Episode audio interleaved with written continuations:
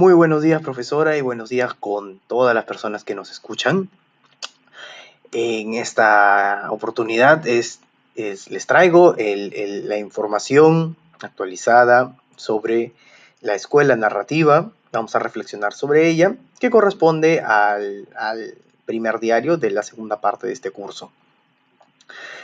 para recordar que un poco qué es la escuela narrativa, bien, es una propuesta de un enfoque de negociación eh, elaborado por, inicialmente por la profesora Sarah Kopp de la Universidad George Mason y difundido aquí en Latinoamérica, concretamente en Argentina, por la profesora Marinés Suárez, quien al día de hoy, gracias a Dios, aún se encuentra entre nosotros. Bien, por otro, ahora, ¿en qué consiste esta propuesta? Y se centra principalmente en la idea de la verdad. ¿Qué es la verdad? Y la verdad no es otra cosa distinta que la descripción de los hechos que cada persona tiene en base a sus experiencias. Es decir, la visión o el enfoque que cada persona tiene de lo que ha ocurrido no es el mismo que tiene otra persona, es decir, la otra persona que está al frente de la mesa de negociación, porque sus experiencias son distintas.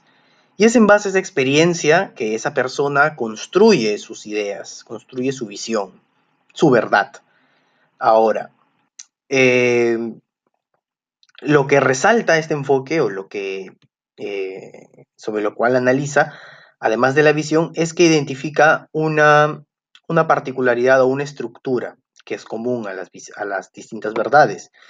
Y esta es la idea sencilla de que hay una autojustificación no una autojustificación, sino hay una, una suerte de protección a sí mismo, hacia la imagen, hacia el ego de la propia persona, hacia su propia construcción de la historia. Eh, corrijo, a, través de esta construcción de la historia es que protege su propia imagen, su propio ego, digamos. Y se resume muy bien en la frase que es que no soy yo, sino eres tú, para poder eh, no solamente justificar sus acciones, sino también atribuir una responsabilidad hacia el otro, precisamente para poder salvar su ego y su imagen. Entonces, como tanto la persona que está acá como la que está allá al frente tienen una verdad y tienen esta necesidad de autojustificarse, de atribuir la responsabilidad al otro para salvar su propia imagen, es que se confronta, sucede una confrontación de historias, se confrontan los egos. Y es ahí donde se da la génesis del conflicto. Entonces, ¿qué es lo que propone esta, esta escuela frente a esta situación? Es que el objetivo entonces va a ser romper esa verdad, romper esa, esa descripción de los hechos y proponer una nueva visión que la misma persona la desarrolle. Es decir, que se propone una nueva forma de ver las cosas y que ésta sea asimilada por las partes que están en conflicto. Y para ello, para romper esa, esa visión anterior, esa visión cerrada, se propone una serie de preguntas, una serie de técnicas para precisamente atacar la coherencia de su historia. Por ejemplo, preguntas como eh, eh, sobre, la, sobre un enfoque al pasado, acá distinto a la escuela Harvard, que es un enfoque al futuro. Por ejemplo, una pregunta que es que siempre la relación, si siempre la relación fue así o cómo fue. O en todo caso, un enfoque más parecido al de la escuela Harvard, el enfoque futuro, en el cual se le hace la siguiente pregunta. Si es que la persona ve las cosas de la misma forma, o podrías verlo de alguna distinta. Además, pueden haber preguntas circulares, como por ejemplo, ¿cómo crees que, cómo crees que lo que hiciste influyó en lo que pasó después? Es decir, lo que se busca con esta última pregunta, y aquí conecto con la siguiente parte, es que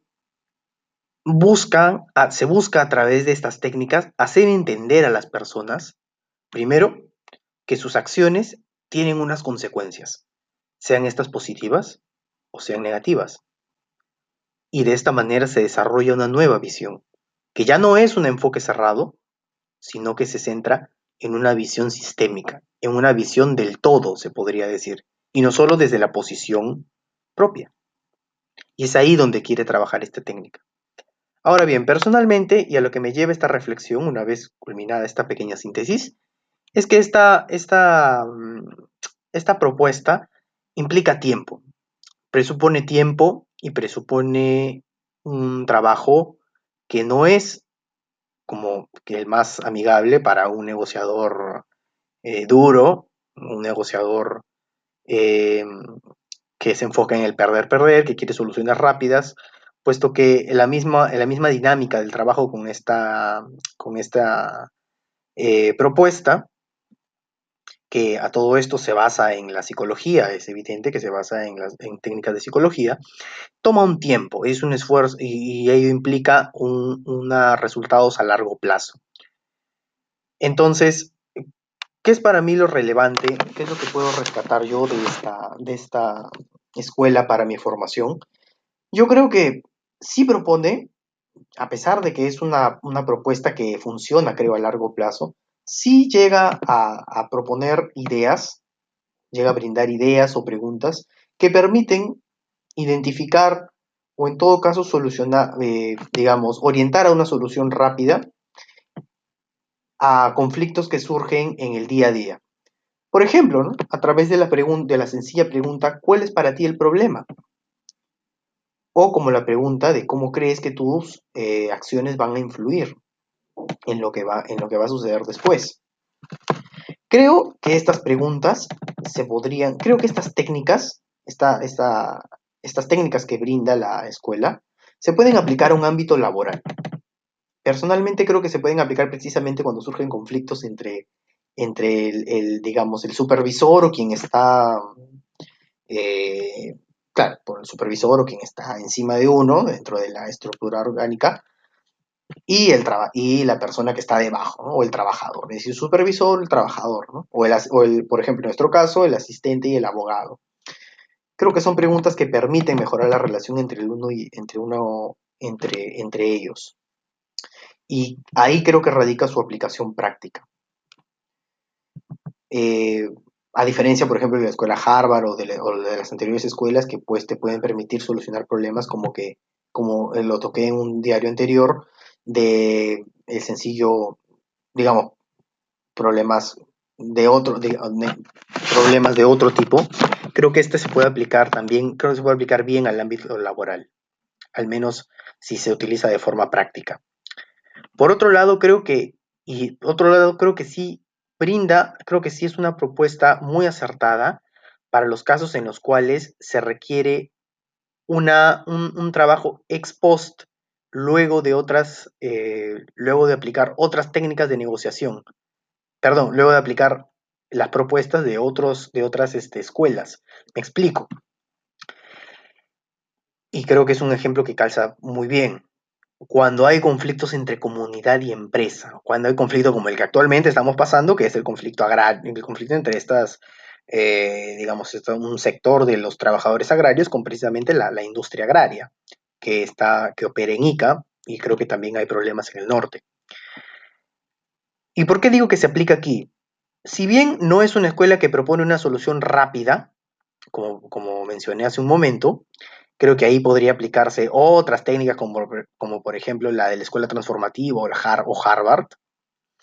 Sí creo que una vez solucionado, el, o no, solucionado, una vez eh, resuelta la situación eh, que apremia la urgencia, sí, ahí una vez resuelta se puede trabajar en base a este enfoque que va, que va precisamente lo que va a, resultar de su aplicación es que cambien los enfoques de ambos grupos. Es decir, las, los trabajadores ya no solamente van a ver desde su punto, eh, de su perspectiva cerrada, que la empresa son los malos y que ellos son los afectados siempre. Y por otro lado, la empresa también no va a mirar con ese temor, digamos, o con esa preocupación de los trabajadores que sencillamente se centran en reclamar y que van a afectar sus inversiones.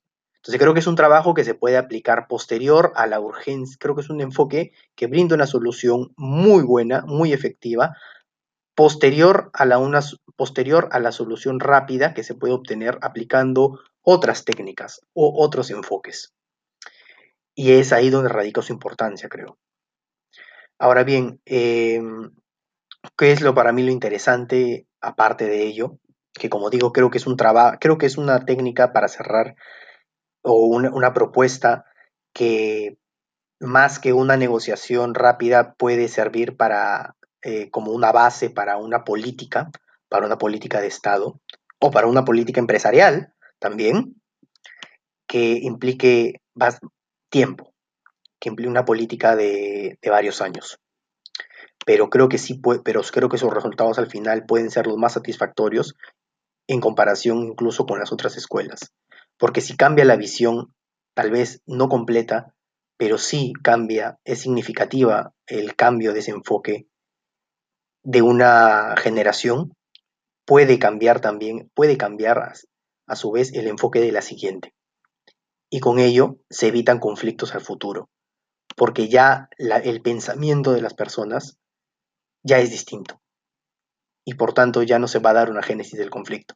Puede suceder, sí, pero eh, disminuye la posibilidad de que suceda en un futuro. Ahora, para cerrar, ¿cuál fue, digamos, lo más interesante para mí o la reflexión final que me llevo?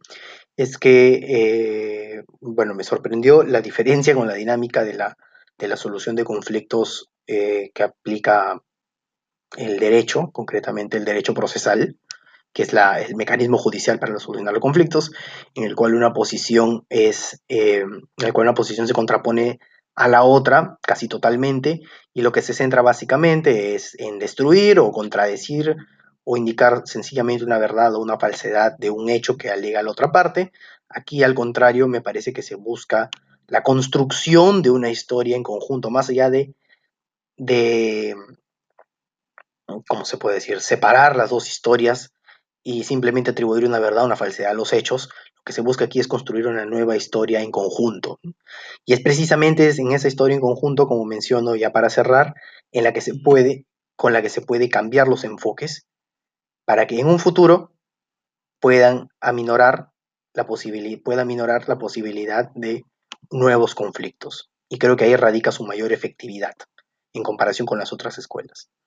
Y bien, este ha sido mi aporte eh, mi reflexión sobre esta escuela y finalmente agradecer a la profesora por el tiempo que se dio para explicarnos las propuestas de esta escuela que son un poco, sí, es cierto, son bien conceptuales, son teóricas, pero como tal y como lo he explicado durante el, desarrollo de este, de este podcast, creo que también tiene una utilidad práctica tanto en el ámbito laboral y a largo plazo como base de una política muy efectiva en los conflictos de comunidades.